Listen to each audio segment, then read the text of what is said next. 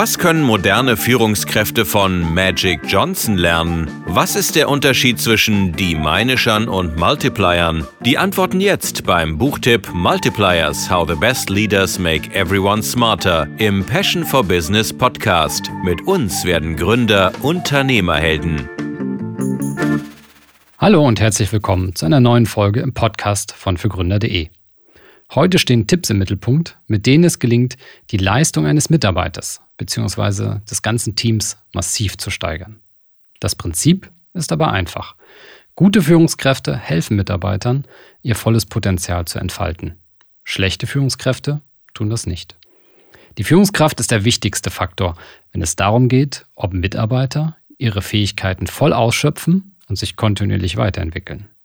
Denn dies ist eigentlich auch das Ziel jedes Mitarbeiters. Er oder sie kommt morgens zur Arbeit und möchte durch die Anerkennung seiner oder ihrer Fähigkeiten zum Unternehmenserfolg beitragen und nach und nach immer herausforderndere Arbeit erledigen. Doch die schlechte Nachricht ist, Studien zeigen, dass nur ein kleiner Teil der Mitarbeiter sich wirklich in ihrem Job engagieren. Das bedeutet im Umkehrschluss, dass viel intellektuelles Kapital ungenutzt brach liegt. Damit Führungskräfte das ändern können, hat Liz Wiseman ein Buch geschrieben mit dem Titel Multipliers, How the Best Leaders Make Everyone Smarter. Das Buch gibt es derzeit nicht in deutscher Übersetzung, deshalb bleibe ich auch bei den englischen Begriffen.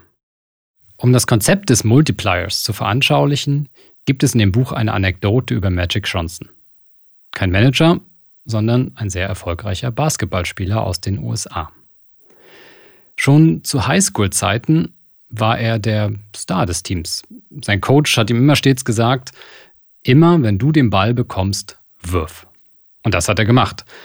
Wenn sein Team 54 Punkte erzielt hat, hat er davon 52 gemacht. Sein Coach fand das toll, seine Mitspieler auch. Schließlich haben sie ja gewonnen. Nach einem weiteren Spiel hat er jedoch folgende Feststellung gemacht. Als er die Halle verließ, sah er die Eltern der anderen Kinder die eigentlich ihre Kinder spielen sehen wollten und im Endeffekt nur einen Superstar gesehen haben. Und so hat er eine Entscheidung getroffen. Und zwar sein Talent zu nutzen, um jeden im Team besser zu machen. Und das Ergebnis war, dass das Teamlevel und die Fähigkeiten jedes Einzelnen überall, wo er gespielt hat, anstiegen. Das überträgt Wiseman dann nämlich auf Führungskräfte und unterscheidet zwischen zwei Arten. Den Diminushern bei diesen Managern liegt der Fokus darauf, was sie selbst wissen. Sie vertrauen auch in erster Linie sich selbst und weniger den anderen Menschen im Unternehmen und ja, vielleicht noch einigen im Unternehmen, die sie für intelligent genug halten. Sie betreiben Micromanagement und sind oftmals dann im Endeffekt auch ein Engpass im Unternehmen, wenn es darum geht, dass Entscheidungen getroffen werden müssen. Und der Gegenpol zu den Deminerschen sind die Multiplier. Ziel dieser Manager ist es, jeden im Unternehmen besser und leistungsfähiger zu machen. Sie beziehen jeden Mitarbeiter in der geeigneten Art und Weise ein und erreichen damit auf Dauer eine höhere Effizienz und eine bessere Wettbewerbsposition. Und in den Studien, die Wiseman durchgeführt hat, hat sich gezeigt, dass Mitarbeiter, die für Manager arbeiten, die eher dem Deminisher zuzuordnen sind, nur 20 bis 50 Prozent ihrer Leistung abrufen bzw. einbringen. Bei Mitarbeitern, die hingegen unter Multipliern arbeiten, sind es 70 bis 100 Prozent. Das heißt, dass Multiplier von ihren Teams etwa die doppelte Leistung erhalten. insofern ist das ein ziemlich starker Case dafür, sich mal genauer anzuschauen, was zeichnet Multiplier aus und warum gelingt es den Multipliern viel, viel mehr von ihren Mitarbeitern zurückzubekommen als den Diminishern. Bevor ich darauf eingehe, wie man Multiplier wird und was weiß man in ihrem Buch dazu schreibt. Einfach nochmal eine Gegenüberstellung, um die Unterschiede zwischen dem Diminisher und dem Multiplier ein bisschen besser herauszuarbeiten. Also, der Diminisher hat generell die Grundeinstellung, ohne mich bekommen es meine Mitarbeiter nicht hin, während der Multiplier denkt, meine Mitarbeiter sind klug, sie finden es selbst raus. So insofern, wenn es darum geht, wie sie Talente managen, dann wird der Diminisher immer die Talente nutzen, man könnte auch sagen ausnutzen, während der Multiplier Talente entwickelt. Wenn es darum geht, wie sie mit Fehlern umgehen, wird der Diminisher immer die Schuld geben. Der Multiplier wird versuchen herauszufinden, woran lag es, dass der Fehler gemacht wurde und was können wir lernen, um beim nächsten Mal den Fehler nicht zu machen. Wenn es darum geht, die Richtung vorzugeben, wird der Deminisher die Richtung vorgeben und sagen, wo es lang geht. Der Multiplier wird die Herausforderung aufzeigen ähm, und die Mitarbeiter einbeziehen, um die Richtung zu entwickeln, auch die Maßnahmen, die es braucht, um dann Ziele zu erreichen. Wenn es darum geht, Entscheidungen zu machen, dann wird der Deminisher immer entscheiden. Der Multiplier wird aber andere, das Unternehmen, die Mitarbeiter, die nötig sind, in den Entscheidungsprozess einbeziehen, eine Diskussion entfachen, um so dann auch zu einer besseren Entscheidung zu kommen. Und wenn es um das Thema geht, Getting Things Done, also Dinge zu erledigen, dann wird der Deminisher immer kontrollieren, während der Multiplier seinen Support anbietet, seine Unterstützung. Aber hinbekommen werden es die Mitarbeiter. Da hat er das entsprechende Zutrauen. Auf dem Weg, Multiplier zu werden, gibt es laut Wiseman fünf Disziplinen, die ich ganz kurz vorstellen möchte und dann gibt es Tipps für jede Disziplin, was dort konkret zu tun ist. Also Disziplin 1 des Multipliers ist Talentmagnet zu werden. Das heißt also Talente anziehen, zu optimieren, weiterzuentwickeln. Gerade in der jetzigen Zeit, Fachkräftemangel, War for Talents, äh, umso wichtiger, ähm, dort ein gutes, möglichst gutes Team aufzustellen, ähm, was dann auch neue Talente anzieht, weil Talente ziehen andere Talente an. Und dann gibt es quasi den, die zweite Disziplin ist äh, The Liberator, das heißt der Befreier, ähm, Mitarbeitern Raum zu geben und sie dadurch zu Spitzenleistungen zu führen. Dritte Disziplin, The Challenger, der Herausforderer.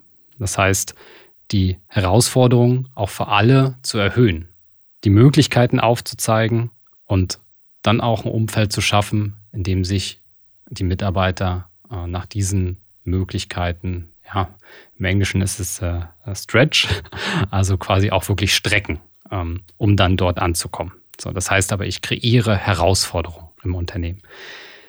Vierte Disziplin ist The Debate Maker. Das heißt, ähm, anders als eben der Deminisher entscheide ich als Führungskraft nicht selbst, sondern ich stoße Debatten an, Diskussionen. Äh, ich setze den Rahmen dafür, ich werfe wichtige Fragen auf und sorge dafür, dass Entscheidungen ähm, in Diskussionen mit datengestützten Informationen ähm, getroffen werden können. Und die fünfte Disziplin, The Investor. Das heißt, ich gebe Ownership an meine Mitarbeiter ab, ich stelle, ähm, im Englischen heißt es Accountability her, also Rechenschaftspflicht wäre die Übersetzung. Und ähm, natürlich unterstütze ich auch äh, meine Mitarbeiter dabei, aber ähm, ich lasse sie im Prinzip eigenständig agieren. Sie tragen die Verantwortung, sie sind die, für die Ergebnisse verantwortlich. Und dann gehen wir einfach mal jetzt in jede Disziplin rein und starten mit dem äh, Talent Magnet. Ähm, dazu gibt es zahlreiche Hilfestellungen im Buch.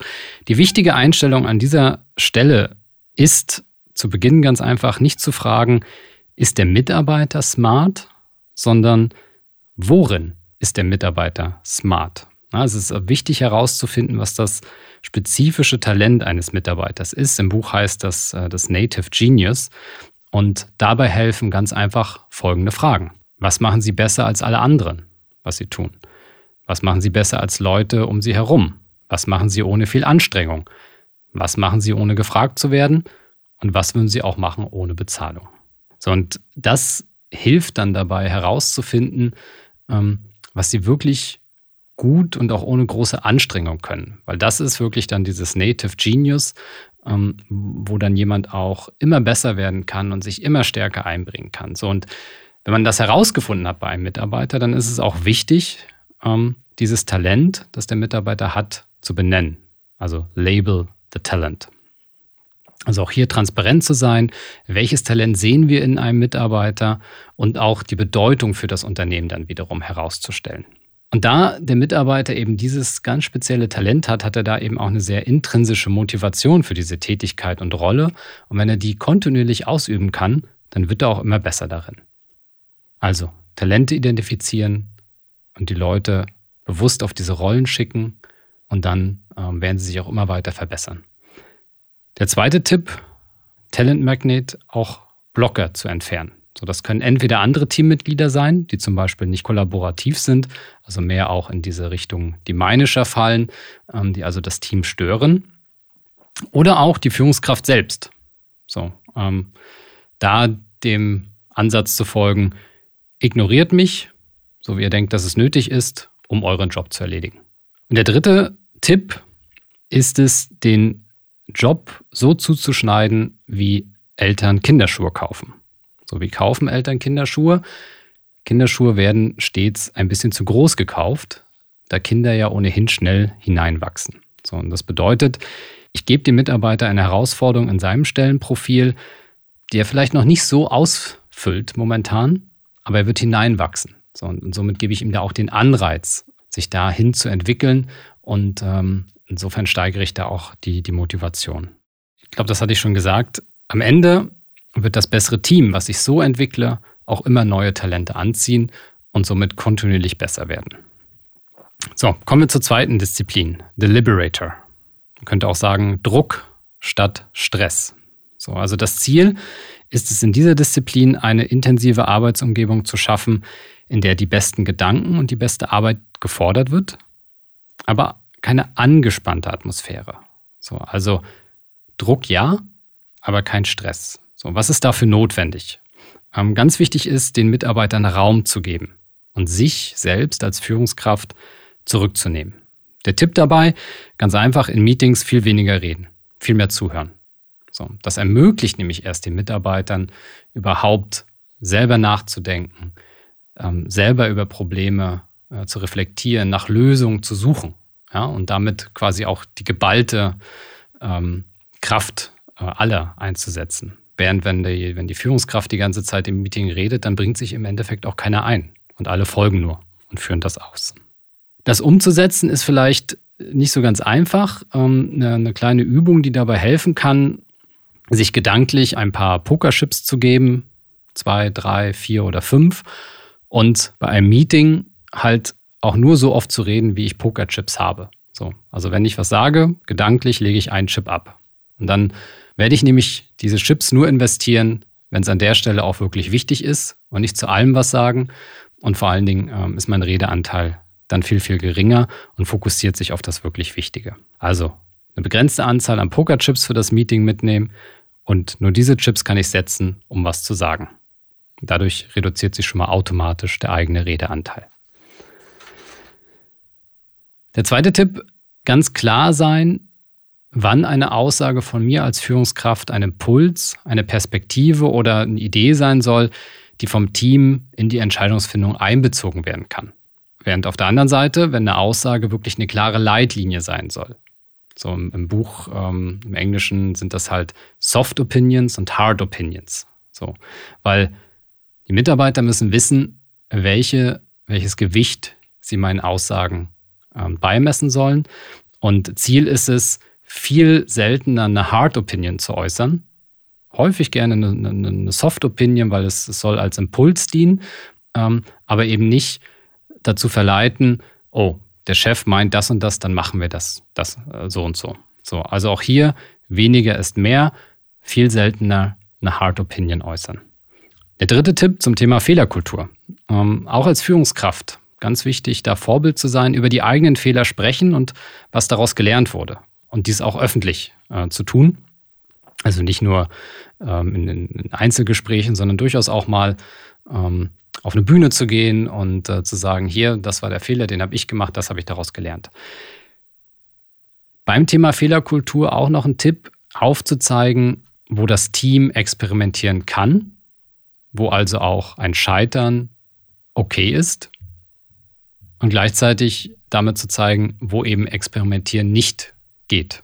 So, ähm, das heißt also in ganz besonders sensitiven Bereichen ähm, darf eben nicht einfach mal versucht werden. Ne? So, also auch aufzuzeigen, wo sind Fehler eher okay und wo kann das Team ähm, für sich entscheiden, vielleicht mal den einen oder anderen Weg zu probieren und wo wird eben erwartet, dass dort möglichst keine Fehler passieren. So, auch das hilft dem Team.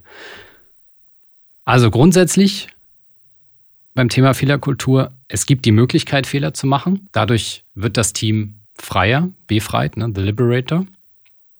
Äh, gleichzeitig besteht aber die Verpflichtung für jeden Mitarbeiter darin, aus Fehlern zu lernen. Das ist wirklich die Verpflichtung, die dann auch jeder Mitarbeiter hat. Das führt dann einfach dazu, dass es schnelle Lernzyklen gibt und alle aus den Fehlern lernen, es somit beim nächsten Mal besser machen können und ähm, Fehler auch nicht wiederholt werden. So, das ist klar gesetzt. Ähm, Fehler sind aber möglich, denn Erfolg kann nur äh, gelingen, äh, wenn es auch die Möglichkeit zum Scheitern gibt. Dritte Disziplin, The Challenger. Das Gegenteil des Challengers ist der Ich weiß alles Manager, der also glaubt, alle Antworten wissen zu müssen. Er will Experte sein und den anderen dann sagen, was zu tun ist. So, das führt aber im Endeffekt nur dazu, dass Mitarbeiter auf ihn vertrauen, ihm einfach folgen und somit auch nicht mehr ihr eigenes Potenzial einbringen. Also auch ein bisschen abschalten einfach. Der Challenger hingegen stellt als Führungskraft die richtigen und schwerwiegenden Fragen. Er glaubt daran, dass Leute klüger und stärker werden, wenn sie herausgefordert werden. Somit stellt Fragen und lasst das Team die Antworten finden. So der Appell von, von Wiseman dabei, ähm, Multiplier zu werden. So ein paar Tipps zur Umsetzung. Leitet ein Meeting nur mit Fragen. Das sollten schwierige Fragen sein, Fragen, die zum Neudenken anregen und das Team auf die richtigen Probleme lenkt. So, das ist im Prinzip die Hauptaufgabe der Führungskraft. Statt in Problemen zu denken, Herausforderungen zu gestalten, ähm, ist einfach anders zu frame. Auch das hilft dann Mitarbeitern, viel, viel positiver an die Sache heranzugehen äh, und offener an das Thema heranzugehen und nach Lösungen zu suchen, wenn es eben als Herausforderung deklariert wird und nicht als, oh, hier ist noch ein Problem und hier ist noch ein Problem und hier ist noch ein Problem. Und dann sollte eine Herausforderung möglichst spezifisch kreiert werden. Also zum Beispiel, wie schaffen wir X bis zu diesem Datum mit den und den Ressourcen? So, das ist ein, eine sehr klare Vorgabe, gleichzeitig aber eben eine Frage an das Team und damit auch eine Challenge, ein bestimmtes Ziel zu erreichen mit bestimmten Restriktionen und jetzt hier äh, macht euch Gedanken und findet die beste Lösung. So, also hiermit setze ich dann quasi die Challenge. Dieser Podcast wird präsentiert von der KfW Bankengruppe. Ob Sie gründen oder in ein bestehendes Unternehmen einsteigen, Fördermittel der KfW erleichtern Ihnen die Existenzgründung und Ihre ersten Jahre der Selbstständigkeit. Finden Sie die passende Förderung und lassen Sie sich von anderen Vollblutunternehmerinnen und Unternehmern inspirieren unter kfw.de/slash gründen und kfw.de/slash Nachfolge. Alle wichtigen Infos dazu finden sich auch in den Shownotes dieser Folge. Die nächste Disziplin ist der Debate Maker. Und einleitend einfach mal die Frage, wie werden wichtige Entscheidungen besser getroffen? Einerseits durch die Führungskraft alleine, gegebenenfalls noch ein kleiner eingeweihter Kreis, oder durch eine umfassende Diskussion, die alle Ressourcen im Unternehmen mitnimmt und einbringt. gemäß dem Multiplier-Ansatz ist es der zweite Weg, nämlich ein umfangreicher Diskussionsprozess, weil dadurch die gesamte intelligente Kraft des Unternehmens genutzt wird und gleichzeitig auch wiederum alle, die an dem Prozess beteiligt sind, was lernen. Und noch ein weiterer Vorteil, dadurch, dass alle auch schon in der Entscheidungsfindung involviert sind, wird dann die Execution am Ende auch wesentlich einfacher, weil ja alle schon mit an Bord sind und auch wissen, wie kam die Entscheidung zustande, warum wurde die Entscheidung überhaupt getroffen, was ist eigentlich die Herausforderung, die gelöst werden sollte. Das macht es dann auch bei der Ausführung und der Umsetzung viel einfacher. So. Ganz wichtig, damit die Debatte oder Diskussion gut funktioniert, es geht nicht um Meinung, sondern durch Information und Daten belegte Fakten. Denn dadurch werden Entscheidungen transparenter und auch entpersonalisiert.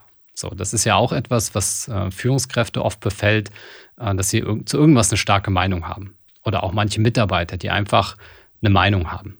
Das ist dann aber eine schlechte Diskussion, weil dann wird am Ende nur der gehört, der am lautesten schreit, der die stärkste Meinung hat und die am ja, vielleicht auch effektivsten vertreten kann. Sondern es geht immer darum zu sagen, welche Informationen haben wir, können wir das irgendwie belegen, was sind die Fakten, was sind die Daten dazu, damit wir dann diese Entscheidung auch gut treffen können.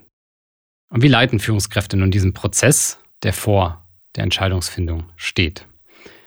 Ganz wichtig ist, die richtigen Fragen für das richtige Team herauszusuchen. die richtigen Fragen zu formulieren. Dabei kann helfen, erstmal aufzuzeigen, welche Entscheidung ist eigentlich zu treffen. Und zwischen was können wir uns entscheiden und warum ist das so wichtig für das Unternehmen? Also das ist so der Rahmen, der da gegeben werden kann, ähm, damit alle gut abgeholt werden. Dann ist wichtig, wer wird in die Entscheidung einbezogen, wer liefert Input und auch transparent zu machen, wie wird die finale Entscheidung getroffen. Also gibt es eine Mehrheitsentscheidung oder entscheidet am Ende die Führungskraft. Was völlig okay ist, es sollte aber von Anfang an transparent sein. Und insofern kann das nicht oft genug betonen. Laut Wiseman ähm, ist es eben die essentielle Aufgabe für die Führungskraft, die richtigen Fragen zu stellen. Dabei noch ein paar Tipps. Noch das kann ich nicht oft genug wiederholen. Es geht nicht um Meinung, sondern Fakten. So, manchmal sind die Fakten noch nicht ausreichend. Dann muss ich auch mehr Zeit geben, um neue Fakten zu sammeln, bis ich wirklich der Meinung bin, jetzt kann ich meine Entscheidung faktenbasiert treffen. Informationen sollten geteilt werden, also damit alle davon profitieren, alle sich einbringen können und alle ähm, entsprechend ähm, es bewerten können. So, Annahmen sollten stets kritisch in Frage gestellt werden. Und als Führungskräfte ist es wichtig, eure Ansichten auch erst später zu teilen, nachdem alle gehört wurden. Sonst ist wieder so ein bisschen das Problem, dass ähm, sich die Mitarbeiter natürlich dann einfach so ein bisschen der Führungskraft anschließen. Das ist einfach ein Risiko. Was auch helfen kann bei dieser Diskussion, ist einen Rollenwechsel einzufordern. So, also Teilnehmer bewusst zu fragen, aus genau der gegenüberliegenden Sichtweise zu argumentieren, also den eigenen Standpunkt aufzugeben, sich in die Gegenseite hineinzuversetzen und ähm, dort Argumente zu finden. So. Und das, das wird dann auch nochmal ähm, dadurch einfach deutlich, es geht nicht um Person, sondern es geht um den Sachverhalt. So, und, und dann ähm, beharre ich auch nicht einfach auf meiner Position, wenn ich einfach kontinuierlich äh, es auch mal von der anderen Seite beleuchte. Und immer wieder fragen, warum? Warum ist dies so? Warum kommst du zu dem Ergebnis? Warum sind die Daten so und so? Warum, warum, warum? Dann können wir den Dingen wirklich auf den Grund kommen. Und zum Abschluss von so einem Prozess und auch von, von der Diskussion sollten die wichtigsten Ideen bzw. Ergebnisse zusammengefasst werden und dann auch nochmal aufzuzeigen, was die nächsten Schritte sind und wie die Entscheidung getroffen wird. So, und die letzte Disziplin, the Investor. Der Investor ist das Gegenteil vom Micromanager. Sollen wir ganz kurz das Unternehmen wieder verlassen. Investoren investieren und erwarten Ergebnisse. So. Was sie dabei aber nicht tun, ist, dass sie ins Operative springen und Aufgaben übernehmen. Das tun häufig aber Führungskräfte, beispielsweise bei wichtigen Vertriebsaktivitäten oder Präsentationen. Wenn Sie sehen, Mitarbeiter kommen irgendwie nicht weiter, sind vielleicht unsicher, es geht ihnen nicht schnell genug, dann springen Sie einfach rein, übernehmen und führen es zu Ende. Und das ist aber genau das, was, wenn ich als Führungskraft die Rolle eines Investors einnehme, was ich nicht mache. Ich kann auch das mit dem Sport nochmal vergleichen, wie wir am Anfang ja Magic Johnson hatten. Die Aufgabe des Trainers in einer Mannschaft ist zu coachen. Die Aufgabe der Spieler ist zu spielen. So, wie geht das im Unternehmen? Ganz wichtig, Ownership definieren. Also, wer ist verantwortlich und wer hat die Rechenschaftspflicht? So, das kann ähm, ganz einfach funktionieren, ähm, indem ich meinem Mitarbeiter sage, so, du hast 51 Prozent der Stimmen im Hinblick darauf zu entscheiden, wie das hier läuft in deinem Bereich. Und du bist zu 100% verantwortlich für das Ergebnis. Als Führungskraft möchte ich informiert werden und wenn du Fragen hast, stehe ich dir zur Verfügung. So, was ist dann das Ergebnis? Trifft er alle Entscheidungen selbst oder stimmt er jede Entscheidung ab? Oder wägt er im Endeffekt ab, wann vielleicht eine Abstimmung und Rückstimmung mit dem Chef nötig ist, nämlich vielleicht nur in den Fällen, wo es um wirklich schwerwiegende Entscheidungen geht, wo er sich unsicher ist. Bei vielen Dingen, wo er eine klare äh, Meinung hat oder auch ähm, weiß auf Basis der Daten, der Informationen, die vorliegen, wie er entscheiden soll, trifft er die Entscheidung selbst. Die Aufgabe von uns als Führungskraft ist, Backup zu sein, Hilfe zu geben oder Input. Aber da ganz wichtig, die Verantwortung und die Rechenschaft, im Englischen Accountability, geben wir stets zurück. Nachdem Unterstützung erfolgt ist, übernehmen die Mitarbeiter wieder. Nach dem Motto, you're smart, figure it out. Und ich muss das aber auch ganz bewusst tun, dass ich diesen Lead zurückgebe. Ne? Also es gibt vielleicht, gab vielleicht ein Abstimmungsmeeting oder ich ähm, habe bei der Lösung eines Problems geholfen, ähm, habe da kurzzeitig vielleicht auch den, den Lead ein Stück weit übernommen, aber dann gebe ich das ganz bewusst zurück und sage von hier an, machst du weiter. Ähm, wir sind ja ein gutes Stück vorangekommen. Jetzt bist du wieder im Driver's Seat. So. Und ein gutes Training, um diese Investorenperspektive auch als Führungskraft zu haben, ganz klar zu sein zu den Mitarbeitern, bringt keine Probleme, sondern präsentiert Lösungen. Und wenn Probleme an euch gespielt werden, spielt die Probleme zurück. Ich möchte Lösungen haben, keine Probleme. So, das ermutigt Mitarbeiter eben auch eigenständig zu denken und die nächsten Schritte zu gehen, die sie halt eigentlich gehen können. Wichtiger Punkt, hin und wieder müssen aber auch Konsequenzen spürbar sein. Ich hatte das vorhin schon. Erfolg kommt nur mit dem Risiko zu scheitern. Und äh, das knüpft halt auch an das Thema Fehlerkultur an. Als Führungskräfte haben wir die Möglichkeit, das zu steuern, dass wir eben auch erlauben, dass Konsequenzen, also die Konsequenzen aus Scheitern, aus einer schlechten oder falschen Entscheidung, auch bei Mitarbeitern gespürt werden. Nicht im Sinne von, äh, sie werden öffentlich bloßgestellt oder ihnen wird die Schuld gegeben, sondern sie sehen einfach äh, das Ergebnis ihrer Entscheidung. Beispielsweise ein unzufriedener Kunde oder ein Kunde, der nicht gewonnen wurde. So, ich kann da als Führungskraft natürlich steuern und ähm, schaue, dass es vielleicht nicht die, die wichtigsten und kritischsten Bereiche ähm, betrifft oder auch die größten Projekte, sondern äh, definiere da auch das Feld, wo dann eben der Mitarbeiter auch mal spüren kann, wenn etwas schiefgegangen ist. Ja, das ist nicht schlimm. Wichtig ist dann ja der nächste Schritt, daraus zu lernen. So, aber manchmal brauchst einfach diese Konsequenzen. Ist wie bei der, bei der Kindererziehung, ist auch noch ein Beispiel aus dem Buch. Kinder, die gerade wenn sie klein sind, ähm, das erste Mal am Wasser sind, äh, können das häufig mit den Wellen, mit der Strömung noch nicht so richtig einschätzen. Als Eltern können wir natürlich immer sagen, geht da nicht hin, macht nicht dies, macht nicht das. Wir können sie es aber auch mal spüren lassen. Natürlich nicht, wenn eine Riesenwelle kommt, aber wenn kleine Wellen kommen, bei denen wir auch schon sagen oder sehen würden, okay, damit wird das Kind ein paar Probleme haben, es wird vielleicht mal vom, vom Wasser überspült. Das ist aber nicht schlimm. Wir passen in dem Moment halt trotzdem auf, greifen dann ein. Äh, nicht bevor die Welle kommt, sondern danach. Und dann wird das Kind beim nächsten Mal ganz anders damit umgehen. Also auch hier einfach Konsequenzen müssen auch mal spürbar sein. So, das waren einige der Punkte, die wichtig sind, um ein Multiplier zu werden und allem Unternehmen besser zu machen. Im Alltag haben natürlich viele von uns die Motivation, das zu tun und die wenigsten sind echte Deminischer. Wiseman hat aber in ihrem Buch herausgefunden, dass viele von uns zufällige Deminischer sind. Das sind zum Beispiel folgende Typen von Führungskräften. Also sie nennt das den Always-On-Typ, also die Führungskraft, die ständig unter Strom steht, äh, immer neue Ideen reinbringt, ähm, immer aktiv ist. So. Dadurch ähm, werden die Mitarbeiter viel weniger aktiv. So, also ich, erzeuge ich eigentlich den gegenteiligen Effekt. So, dann gibt es eben den Rescuer, der, der auch mal einspringt, der äh, Dinge übernimmt, der Dinge dann zu Ende führt. Auch hier ähm, können sich dann die Mitarbeiter auf eine bequeme Spielfeldposition zurückziehen. Dann gibt es den Rapid Responder, der immer schnell antwortet, ähm, der dadurch auch den Druck erzeugt, dass andere schnell antworten. Ähm, das führt dann aber dazu, dass ich manche Dinge gar nicht durchdenken kann, dass ich äh, in einem Tätigkeitsstrudel bin und, und damit dann auch mich nicht entfalten kann. Ja, dann gibt es auch noch den Perfektionisten, der im Prinzip alles übernimmt, alles perfekt haben möchte, äh, ganz genau vorgibt, wie was gemacht werden soll. Und auch das behindert dann einfach Mitarbeiter ihr Potenzial zu entfalten. So, und, und davon gibt es noch eine ganze Reihe an, an Führungskräften oder Typen von Führungskräften, ähm, wo es gar nicht unbedingt böse gemeint ist, sondern wo es ein bisschen die Veranlagung ist und ähm, wo Wiseman dann aufzeigt, mit welchen Strategien man auch diese Dinge überkommen kann, um sich wirklich zu einem Multiplier zu entwickeln. Wie das im Detail geht, dafür reicht die Zeit im Podcast jetzt gar nicht. Ähm, ganz wichtig ist aber einfach, für jede Führungskraft einfach weniger zu tun. Also weniger zu reden, weniger gleich immer zu antworten, weniger überzeugen zu wollen, weniger zu retten. So.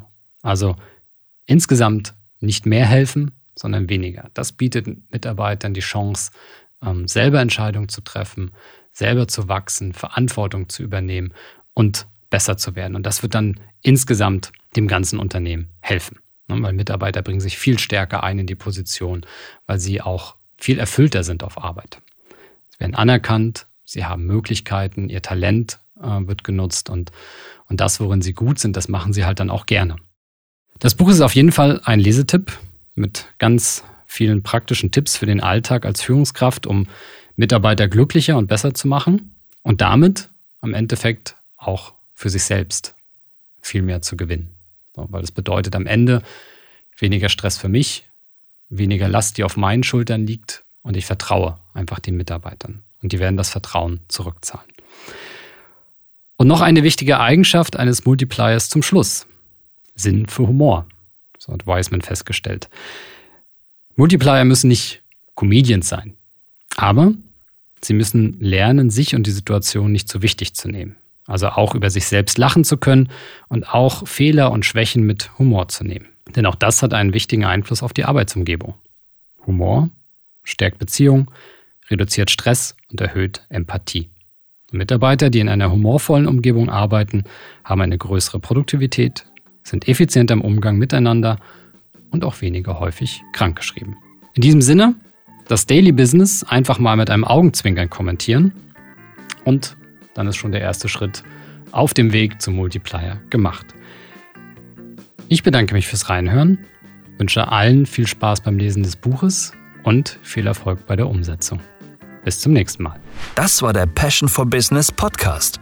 Für mehr Infos und weitere Folgen mit spannenden Gästen besuche uns auf passionforbusiness.de.